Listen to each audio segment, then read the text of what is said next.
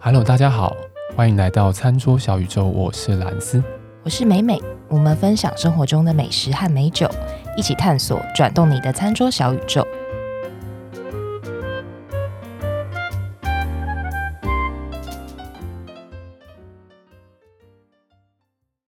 大家知道为什么今天是一个非常非常适合喝酒的日子吗？为什么？ Why？因为昨天应该有人很多人告白失败，啊你是说喝是你 说我不喝爆。被发好人卡是这样 吗？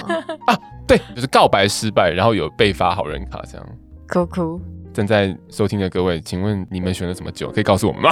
然后或者可以情侣一起喝酒也可以、啊。哦，情侣一起啊，对对对对对对，好会接哦。正面正面正面一点好正面我哦好。像一直都想嗯正很负面面版。正面版正面版是这样子，正面版对，应该也是一个很值得喝酒的的日子嘛。对因为昨天该打炮都打完了嘛。好烦。好，其实我们现在录音的时间是刚过完年，对，还是免不俗跟大家拜个晚年啦，好不好？虽然大家听到的时候应该已经不会觉得有年味了，对，好晚啊。对，大家应该感受到，不管是甜蜜的或是伤心难过的，一切都会过去。你们的甜蜜也有可能在数小时之后灰飞烟灭。我们差不多可以进 入，差不多可以进入主题了。喝就对了啊。我看到现场，他们两位就很恶狠狠的在瞪我。我觉得开场差不多到这里，差不多了。 我们今天也是讲解有集数，因为刚刚前面讲嘛，应该会有很多喝酒的这个这个需求需求，对，所以我们对，啊其实也不用转的这么硬，反正今天就是要讲酒。而且我们现在正在喝，当然了、啊每次都马在喝，我们就是差哪次不喝？对啊，哪次不喝？我们今天要讲的酒呢是啤酒。大家之前有听我们那个豪格登那一集，比利时的小麦啤酒那一集的话，我们在里面有稍微讲到说，我们会也是讲一集德式小麦。小麦啤酒的类型呢，德式以及比利时这两种是比较整个世界比较代表性的，就对了。所以我们今天换讲一次德式的小真麦的啤是酒，蛮早以前的事情了。我会把链接放在底下。很久之前的事情了吗？对啊，因为中间又听了好几集那个，记忆有点模糊。，对，好，那大家再去听一下。那反正我们今天要介绍的就是一支德式小麦啤酒。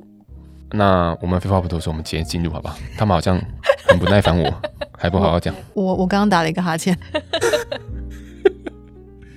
好，我们今天要介绍的这一支酒呢，其实也是大家在超市通路、全联啊、家乐福啊，或者是你在 Seven Eleven 或在全家啊，都可以蛮容易找到的一支酒。它叫做爱丁格，对，爱丁格德式小麦啤酒。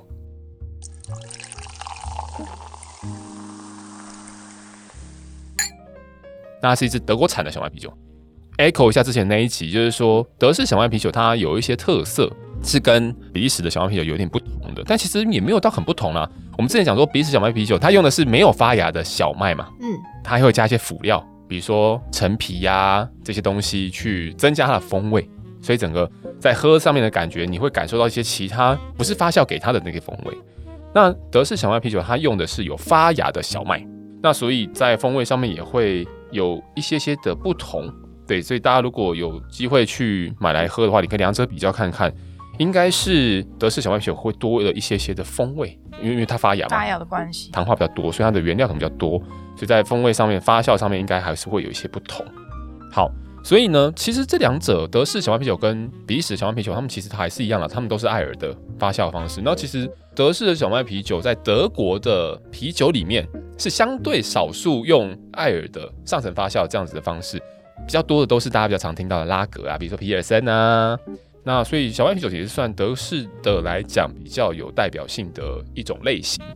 好，我们之前呢有一集的集数在讲说德国的存量法令。那德国存量法令呢是以前在呃比较古早的时候，一五一六年，真是十四世纪还是十五世纪？一五一六年，十六，十六世纪哦，结果都错，对不对？你好像从来没有讲对过。好，十六世纪的时候呢，反正就是当时有一些时空背景上面的，就是说，因为小麦是比较主要的粮食作物，所以呢，政府想要去控制这个粮食作物被拿来酿酒，而导致可能没有办法温饱这样子的结果，所以它有了这个存量法令。那这个存量法令呢，它规范的就是说，诶，你今天要酿酒的时候，你只能够用水、大麦以及啤酒花。那当时是讲这三种原料，但其实我们知道，其实啤酒在酿造，不管所有的酒都是，他们都是有酵母的。但是因为当时没有所谓的微生物学没有这么的先进，所以他们其实不晓得有酵母这个东西。但其实我们回过头来看，当然是有酵母的存在，所以我们可以把它给广泛的说成是它就是只能够使用这四种原料。好，那大家就觉得奇怪了，哎、那怎么会有小麦啤酒？因为有规范就有例外，有平民就有特权阶级。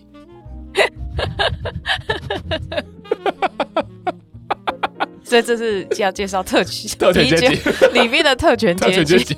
没有，因为就是在这样子的一个历史氛围下面，其实能够做这种事情还有谁？不外乎贵族或是王室嘛。对，所以其实呢，在这个以前哦，我刚刚讲那个存量法令，它在一五一六年颁布，但其实用小麦来酿啤酒呢，在文献上面可以追溯到一零四零年，十一世纪对吧？对， 它可以追溯到十一世纪。所以呢，我们可以很合理的讲说，其实中间都是一直有在酿小麦啤酒的，只是到了一五一六十六世纪的时候被 ban 掉。好，被 ban 掉，但是就会有例外。那总是就大家会享受特权嘛，哦你你不能，我能，好爽，这样子。对，所以呢，其实当时呢，就是呃，包括王室他们会做这样酿造，以及有一些些开后门的这种贵族，他们可以做这样的事情。那当然，后面还是有一些历史的脉络啊，就是慢慢慢慢的又这个这个禁令有比较被松绑，然后诶越来越多人好像又开始酿这种小麦啤酒。那当然这个是后面的事情，只是当时是这样子。对，所以小麦啤酒以它整个发展的脉络上来讲，我看前面讲十一世纪其实它就有在文献上面出现过，到十七世纪的时候是这个小麦啤酒最流行的时候，也就是一六多少年对吧？对嗯啊对了哈，这次对哈。好，但是呢，几次但到了十九世纪的中后又开始衰落。对，因为特权阶级就是所谓的王公贵族这样子的人，在人类的发展上面、文化发展上面也好，或是说你你文明越来越进步的时候，你有些时候是回头看，你会觉得啊，有一些东西太城府、太迂腐，好像是古时代才在用的。十九世纪这个时候，为什么会开始这个整个小麦啤酒的饮用量慢慢的降低的原因，就是因为大家觉得，诶，啊，小麦啤酒是过去特权阶级在喝的东西啊，好像是老人在喝的东西。有这样的社会风气在，对，所以好像就慢慢的消逝掉。直到后来呢，因为比如说我们以前不是会觉得说，哎、你穿平底鞋、穿帆布鞋，好像是很旧的这种古时候的这种 fashion 嘛，对不对？对，但突然又一阵子又又嗯流流行行起回来，来，对，就是会有这种不断的在更迭，你知道吗？其实整个脉络上面，不管是什么东西，好像发展都有类似的感觉啊。我摒弃以前东西，后来一阵子之后发现，哎、其实以前东西很好，对，对，不断的在这种做这种循环。小麦啤酒也是，对，所以他在在一九八零年代的时候呢，又被这些所谓的啤酒爱好者啦，或是被一些酿酒厂啦，整个给整个意识再把它抬起来，所以整个小麦啤酒又发扬了起来。但在这个中间，虽然有所谓的这种大家对于这个小麦啤酒的热度有有不同，但其实它一直都在，对，它还是一直都在，所以它整个酿造的还是有一定它的传统存在在这个地方的。对、啊，然后现在呢，刚好呃，就整个这样上来嘛，然后它本身我们等一下会介绍它的口感，包括介绍它的风味，其实它是非常宜人的，嗯，非常亲切的。德式小麦啤酒跟所谓比利时小麦啤酒，他们就有点在这个啤酒世界里面相呼应，嗯，对，都是很受到大家欢迎的这样的啤酒类型。OK， ，OK，到这样还可以吗？可以，你们可以可以给我一点可反以，应吗可以， 可以。有意识到我俩眼神开始发散，对，我其实我一直也一直发散，我好累啊。开工第一周哦还是比好较嘞辛苦一点，对，对对真的好累啊！大家都累了。跟心态真的跟上次录音的时候完全不同。啊对要上想次过说过年的时候，对啊，上次那个雀跃的那天心情好，嗨嗨爆 对，而且那那个时候我也是也是工作爆多，因为过年前嘛。对，但我觉得现在完全是另外一个世界，现在你会觉得前途一片渺茫，好累，眼前一片黑夹暗。带一股厌世感。对，对好累，好。然后呢，我们再讲回来啦，反正呃，德式小麦啤酒呢，我们如当然接下来我们讲这支酒，我们会把那个图放在网络上给大家看嘛。但如果大家不是买这支啤酒，但是想要认清它是不是德式的小麦啤酒的话呢，那除了你看它的中文标签“废话”之外，你还可以看它的它上面的字啊，就是它会有 Vice Beer W E I S S B I E R 这样的字，或是它会也会被叫做 h e f e n w e i z e n 或是叫 w e i z e n h e f e n w e i z e n 就是 H E F E，然后 W E I Z E N，或是叫 w e i z e n 就是我刚刚后面讲的 W E I Z E N。对，这些都是德式小麦啤酒的一个名称，就它有不同变形，但是他们都在讲同一件事情。当然，你也会在我们今天的瓶子上面看到，它是写德文，它是写 W E I，然后有像一个贝塔的 B，嗯那个是德文的 S，对 S 对对对，然后后面还在 B I E R，这是 Vice Beer，对，这就是 Vice Beer。所以大家可以用这些字去找说，诶，除了我们今天要介绍的这款艾丁格的这款德式小麦啤酒之外，还有什么是其他的德式啤酒？你就可以从它的标示上面辨别。所以，我们回到我们今天要介绍的这款啤酒呢，我们刚前面讲它是叫做艾丁格，英文念法就是 Edinger，E，E R D I N G E R。大家应该会蛮常看过这支酒的啦，因为它变数也蛮高的，凭着颜色就是像象牙白、米白，米白色。对，然后它有其实不止德式小麦啤酒，它还有很多其他的选项。对，但是我们今天要讲的就是小麦啤酒，然后大家可以去看那个图，应该蛮容易可以看得到的。那我们就稍微介绍一下这一支啤酒它背后的一些故事。它的酒厂呢也是一样叫 Edinger，那为什么叫 Edinger 呢？因为它在一个叫 Edin 的地方，那它中文是翻译爱丁市啊。它这个地方是位于哪里呢？位于我们讲讲说那个德国很有名的一个城市叫慕尼黑，它在所谓的巴伐利亚邦。对，在巴伐利亚邦的慕尼黑的这个市中心，大概是东北方大概四十公里左右的地方，就是离其实离慕尼黑很近啊。那也是在产啤酒很有历史的巴伐利亚邦里面。这个酒厂其实是一八八六年就创立的了，对，而且它其实蛮特别的是，它创立至今都还是一直是私人的酒厂，就它不是那种跨国的那种大集团，对，去把它买下，比如说不是这种百威这种嗯，国际大厂，国际大厂去把它买下，它还是拥有自己的自主权，对，它它还是 family owned 的这样子的一种酒厂，对，所以这也是蛮蛮特别的，对。那它这一款啤酒呢，它我看它的那个标示是写爱丁格小麦白啤酒，对，它的中文如果大家拿这个瓶子起来看的话，就会看它写小麦白啤酒。那这白啤酒当然，因为小麦啤酒它的另外一个别称就是叫白啤酒嘛。我们之前讲那个 h o g o l d e n 这一支的酒的时候，就有讲嗯到它叫做 Beer Blanche 嘛，对不对？就是白啤酒。那这一款酒呢，其实它有一些在酿造上面的特色。除了我们刚刚前面讲说，诶、它是因为是小麦啤酒，所以它会使用到小麦的麦芽之外，那它当然用的是水，那水也是就是很干净的水啊。然后它其实也有用大麦，它也用啤酒花、酵母这些当然会有。那当然它这个在比例上面会用了多少的小麦中做原料，它其实比例上面每间酒厂的比例会不太一样。但据我看到的资料是，这间酒厂就是在五十 percent，就它用了谷物量的五十 percent 以上都是用小麦。嗯，对，所以它可以比较具有以小麦当原料做发酵的这样子一个特色存在就对了。然后呢，这款酒还有另外一个蛮有趣的特色，就是它有做瓶内二次发酵，哦，也就是说它在发酵酒液完成了之后，它其实有在做了第二次的发酵。那第二次发酵，它就是在酒桶里面吧，它会在它的瓶子里面再放一些的酵母，然后它再把这个瓶子放在一个有空调的环境里面，再做三到四周的瓶内的发酵。那所以，如果大家对这个啤酒厂的啤酒有兴趣的话，大家去在 YouTube 上面可以找一些影片，他会教你说，诶，我怎么倒这个 Edinger 这个啤酒。其实他的在喝这款小麦啤酒的时候，他是有这个自己的杯子的，自己一个杯型，就是有点弧度的。它就收口也没有特别大了，但是它的它就是一个大大的口，然后下面有一个呃弧度，然后就是它的瘦长型的对杯，对对，，稍非常瘦长，非常的瘦长，就是大家去看的话会拿看到说，大家就是拿着好像一根那个什么啊，我想到了奥运会的火炬，圣火啊，哦嗯，对，很像那种感觉。对，当然现在的火炬很炫啊，就是各种形状，但是就是那种感觉，一长条这样子。他其实教你怎么倒啤酒，他就跟你讲说啊，你要把那个酒杯啦，他要拿四十五度角，然后把那个啤酒让它慢慢地倒下去，让它顺着那个壁有没有滑下去，然后最后呢，倒剩一点点的时候，他会说，哎、好，你把剩下的那个啤酒，不管你是 can beer 还是你是用那个罐装的，他就说你剩下的把它摇一摇，摇一摇之后，他的说法是唤醒那个里面的嗯，酵母。母，哦对，然后它让它让它产生泡沫之后倒到上面去，所以他说整个风味会非常的不一样，这样子，就他们有这样子的一种做法，所以它就是瓶内的二次发酵，它在最后有在它的整个瓶底有再多放了一些酵母这样子，嗯，再去做发酵，这是它是它这是他们家比较特别的一个。然后呢，做完瓶内二次发酵之后，它也不会再去过所谓的巴氏杀菌，不会再做热处理，所以它的风味就会这样被保留下来。所以其实这一支啤酒，我们等一下去讲它风味的时候，他会发现哦，其实风味还蛮丰富的。对，就我们刚刚以前，我们现在已经在喝了嘛，然后其实风味真的蛮丰富的，还蛮不错的一款啤酒。在我们进入讲这个风味的特色之前，其实这支啤酒啊，跟我蛮有渊源的。怎么说？这支啤酒啊，可以算是我为什么开始喜欢啤酒的那一支啤酒。哦哦，对，哇哦因为我不知道如果如果有一路从我们开这个节目开始到现在一路跟着我们的那个听众朋友的话，首先我是先会想要先谢谢你。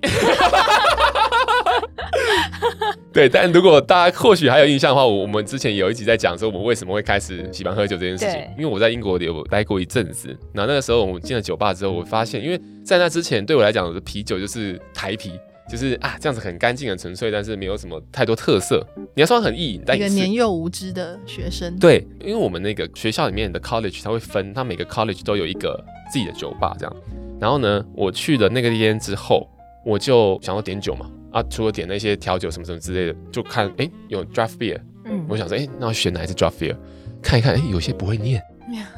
你也知道那有些名字哇，怪奇怪的，的，你不会念，诶 e d i n g 会 念，会念，我就选，我说真的，我就选了这一支。然后他那时候给我的第一个 first impression 就是，哇，哦他的杯子超酷，就是像我刚刚讲的哦火炬一样嘛，一根这样长瘦瘦长。长长，然后又喝的时候，我就觉得哇，太美好，竟然有这种风味。因为那之前我真的不晓得很不一，样嗯我真的不晓得有这么不同风味的啤酒哦，原来是叫这里叫啤酒这样。所以我那个时候就开始哇。然后，因为英国又是很多啤酒、很丰富啤酒文化的一个地方，那当然这支啤酒是德国的啦，但因为欧、嗯欧洲圈嘛，所以都还是喝得到。那我就从那个时候就开始，哇，这支啤酒真的太棒！我就开始想要去研究，或应该说开始想要再尝试不同的啤酒，所以把我后来也去喝了很多，包括那个时候在呃我住的地方的当地的酿酒厂喝的啤酒啊，有一些真的是也是很蛮抱歉的，不过就是是因为还是有保存的问题，我必须 说，哦，对，然后还有管线的清洗的问题，嗯也是都会有。但那个时候我都不晓得，只是后来说，哎、慢慢越越来越懂酒之后，哎、慢慢知道说，哎、有可能是因为什么原因导致我那时候喝到那样的风味，这样。所以这支啤酒算也是算是我的，初恋，对，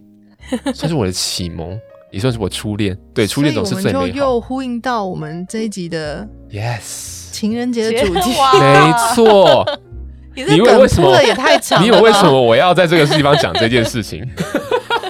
那我这说个是你我初你恋的是不各位是喝多了之后，突然间开始想要巴斯。翻你的以前的一些私密故事出来？没有没有，这一支酒真的对我就是这样的意义啦，因为这个又会有点连接到我们等一下讲的风味，就是其实它应该不太会有人不喜欢，就包括你是初学者，嗯你是平常不喝酒的人，我们常常在节目里面会推荐给不喝酒的人可以喝什么样的酒嘛，我们希望它是一个很亲切的东西。那这样子一支酒其实它不苦，它不涩，嗯，那其实它完又全不有会，它又有蛮对轻快的甜味。真的，你在闻到香气的时候，你会发现有一些香草、一些薄荷的感觉，嗯你就觉得它是一个很 fresh，、嗯，的东西，对，所以你在冰冰凉凉地喝上去，哦，很舒畅的，是很舒畅的。然后当然它也一定会有所谓的柑橘，这种可能是它也会有一些香料，这种啤酒要赋予它的风味。但我最喜欢的其实是，我觉得可能不是很好 get 到这个香气，但我觉得它尤其在刚开瓶的时候，会有一个很淡雅的白花香。随着它的整个，嗯，你饮用它，它的温度越来越高，越来越高，它的所谓的原料的这个风味就会很明显。就去呼应到他说他他其实用了蛮多的所谓小麦，所以我觉得这款酒是真的是蛮亲切、蛮平易近人的。对，然后它也不具有那些会让人，呃，大家可能会觉得它比较有个性，也不是这样子的的一款酒款，所以我还蛮推荐它的一个原因，也是因为这样子就是以初恋来说，是一个邻家女孩的感觉。啊、哦，嗯，对，应该可以是这吧，么说，对，好现在慢像慢掏出兰斯好的像初可以恋的 初恋是长吗？怎么样，邻家就女是孩嗯，嗯，初恋算邻家女孩吗？初恋算一个大姐吧。对，她是家中的长女。哎，好了好了，不要再多说了，好了好了，哎哎哎哎，好好 好。对，那还有一个想要推荐给大家，原因是因为它其实很好搭餐。嗯，它本身除了我们刚刚讲它不苦不涩，所以它其实可以当配角，不要说去抢了食物的风味之外，但它其实因为也有一些些的酒体，对，嗯嗯嗯，有一些些的酒体，所以它其实也可以做所谓搭配的动作，而不是当配角，而是我跟你有点互相呼应的感觉。所以我觉得这一款酒也还蛮适合搭餐，尤其在台湾，我觉得很容易举小凡。吃蛮好搭的，没错，没错，举凡是因为台湾其实相对来讲吃东西比较油啦，我必须讲其实比较油，所以它比较富有油脂，所以包括我们所谓台菜的东西啊、中菜的东西，尤其如果你去搭所谓的，比如说它带有酱香，嗯，哎，比如说是热炒店的时候会有什么爆炒的猪肉，没有？它会用酱油，它会可能用蚝油，有这种酱香的东西，它其实是可以搭的哦。就是还有这种沙茶羊肉，我觉得也可以搭，可以而且饿它了它又带有一点清爽的口感嘛，所以它也可以做洗涤。所以它一方面不会被抢掉之外，它也不会去抢掉别人，它也可以帮你做洗涤。我觉得它非常好搭。然后比如东坡肉，随便讲猪脚这种东西，哦好饿，好饿，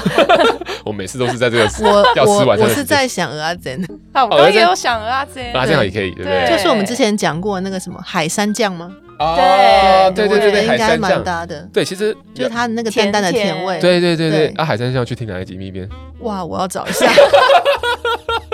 哦，这更久了，很久以前。对，然后我们之前也在讲说地菜配地酒的概念，其实德国大家最能够联想到的就是所谓的香肠或是猪脚猪，脚， 对，那啊都是香味道肠比较重。酸菜，对的，哦所谓浓浓郁的，因为嗯因为你看那个猪脚其实被弄得这么干缩，它其实风味很嗯浓缩嘛，对，所以你看哦，就是肉类的主食也很好搭、欸，香肠啊、腊肠啊都很这好搭、个真的欸。感觉非常好搭那个搭德国猪脚的那个皮的那个油脂的甜味，啊我觉得会对超不赞错 的。对对，然后我还有另外一个也蛮想要搭的，就是马铃薯的芋泥。哦哦，马铃薯泥嘛，对啊，马铃呃芋泥不对，马铃薯泥，sorry， 在说什么？马铃薯泥，你是说那个 mashed potatoes 吗？对不对，马铃薯泥，哦因可为以对，因为你想想看，啊很多时候，当然马铃薯泥可能大家做法有点不一样，但是其实比较偏欧式的做法，它会加可一以点点耶的肉对汁对肉汁是一个，然后对他在弄那个马铃薯泥的时候，他会加一点鲜奶油，哦啊，哎，我觉得我可超以。然后喜又有一欢些香草嘛，对，然后现在也会带出甜味，淀粉本身也会带出甜味，对然后这支酒其实有淡雅的甜味，所以它会把它加强了之后，嗯你会发现哇，它整个的整个膨胀性是很够的。嗯，对，然后刚刚蜜蜜边讲嘛，加香草，香草也是嗯很适合这个，因为它也有 spice 或是 herbal 的这样的 note 在里面。对，套餐德国猪脚、马铃薯泥跟这一瓶， ，perfect，哈哈， Oh my 完 god 美，哦好对啊，饿就是就是这样的东西，我觉得非常棒，所以它其实跟浓郁的东西是蛮好做搭配的，但它其实也可以搭白肉鱼，哦，可以，因为它有麦味。对， 我觉得这就是超级这好真的搭，蛮百搭，真的好搭。而且你看、哦，我我第一次见到他，他是我初恋嘛，我第一次见到他，他是在 bar 里面，bar 嗯有很多的 bar food。然后大家也知道，因为我在英国，那个时候我做的这一支酒的餐酒搭配就是就是那个东西、哦，你是说 f i s h and 咸 chips，对，就是那个东西。那个东西一定就是它外层有比较厚的这种面炸衣面衣嘛，里面是白对白肉鱼，哦，对？完全可以。哇，这一定真的超赞的。所以这个我非常非常有印象，觉得说哇，我才会把这个东西放在最后讲，就是它可以搭白肉。所以你看好饿哦哦，它前面有浓郁的这种外层，这种很酥脆的外层，油脂的外层，它里面的那个还是可以搭，这件事我觉得超级棒，嗯，真的非常非常棒，很推。在台湾真的也很适合，啊对，它也很适合。对，所以它可能会这么容易被大家看见，就是在你在各大通路型都看得到，应该也是有这个原因。哎，我好奇它一瓶多少钱啊呢？这个好像一瓶七八十块八罐，然后它也有玻璃罐装的，然后它也有铝罐装的，那它都是这个是这样这样是几毛五五百是不是？嗯， 500应该梦是五百梦，对，五百毛，超棒啊！刚刚好对啊，超棒啊！好饿哦，对，超棒。啊但我还没讲完，它也可以打甜点，哦，最后一集。苹果派、香草冰淇淋，哦，可以可以，是不是可以？哎可以我就觉可得以超香棒。草冰淇淋哎，对，然后我们刚刚前面一直在讲到有一个共同点，浓郁。嗯，如果大家大家平常会吃点小零嘴吗？威化饼夹那个那算啥？这样酱嘛，比如说有香草的、啊、巧克力的、啊，是这种说浓郁千层酥的那种对吧？对对，就是嗯威化 wafer 吗 wafer wafer 对嗯 wafer 不是那种荷兰那种盖在那个什么红茶上面热软的，不是那种哦，是 wafer，就是那叫那叫威化饼对吧？对对好像应该是是对威化饼好像对，嗯是那个我觉得也可以的啊，可以，浓郁嘛，我觉得完对，全完可全以，完全真的完全可以，我真的觉得非常这支酒真的非常哎好，对我搭没想到可以搭甜点呢，嗯，这支酒完全可以搭甜点。当那个甜点本身它的味道比较浓郁的时候，可能相对甜度比较高，但这支酒还是可以抗衡，因为它有酒体。这真的是搭讪好玩的地方，对，什而么且都可以搭，嗯而且啊，因为我们刚刚前面有讲到说，这支酒的苦涩很低，也不会嗯怕你吃了甜点之后，它因为让苦很明跑出来显，，对，还真的还蛮不错的。对我真大家的，快去买，对我真的我很少把搭餐讲这么久，但我觉得这支酒真的太棒了。可能毕竟因为是初现在恋对初对对恋， 对，对初恋会花比较多时间，有特殊的含义情在。 感对，因为他就是真的，我第一次体验，也不是说第一次体验搭餐，应该说很 proper 的去享受搭餐这件事情，就是哇，就这个 moment，我就是搭了 fish and chips，对，非常非常的棒。所以这支好像酒马，上来试试，，对，所以对这啊支酒哪我里真可以的啊吃到炸鱼薯条？Uber 有炸吗？炸鱼薯， 对啊，所以我真的蛮真心推荐这一款酒的。在上一次在讲那个 h o g o 的那个比利时的想要啤酒的时候，我在我那时候在预告想要讲德式的时候，其实我就在想它。嗯，嗯，嗯，对我真的觉得这支酒非常的棒，很适合推荐给大家。然后它也很好买，也不贵，嗯，所以希望大家听完这些肺腑之言之后，嗯在呃你们昨天激情过后，或是昨 天伤心过后，都可以来试一下这支酒， 好不好？今天这一集的标题就是蓝斯的初恋情怀 了。对，标题已经想好了，好、嗯 o k 所以这款酒就分享给大家到这个地方。然后呢，我们是不是有接收到一些观众的提问啊？的留言很，难得有，很留很好难得，感动，很很感动。对，然后他可能一定要听到这里，他才会 他才会听到我们要回答他的问题，这样 很哦没有坏一。开始回答他，要很听坏到最后。对，他是问我们说，因为我们曾经有一集在讲那个 SP 吧。在讲那个我们考日本酒相关的证照的时候证照是对是怎么样的过程嘛？然后我们那时候讲的是那个 SSI 这个机构。那这位听友他好像是问我们有关于 WSET，就是我们通常在讲 WSET 的时候都会讲烈酒啦，或是讲葡萄葡酒嘛萄。酒，大家其实也有在日本酒上面有做课程，有做教授，也有做办认证对认证的工作嘛。对啊，这一块每每我是没有考嗯 WSET 的这个系统啦，在清酒这一块。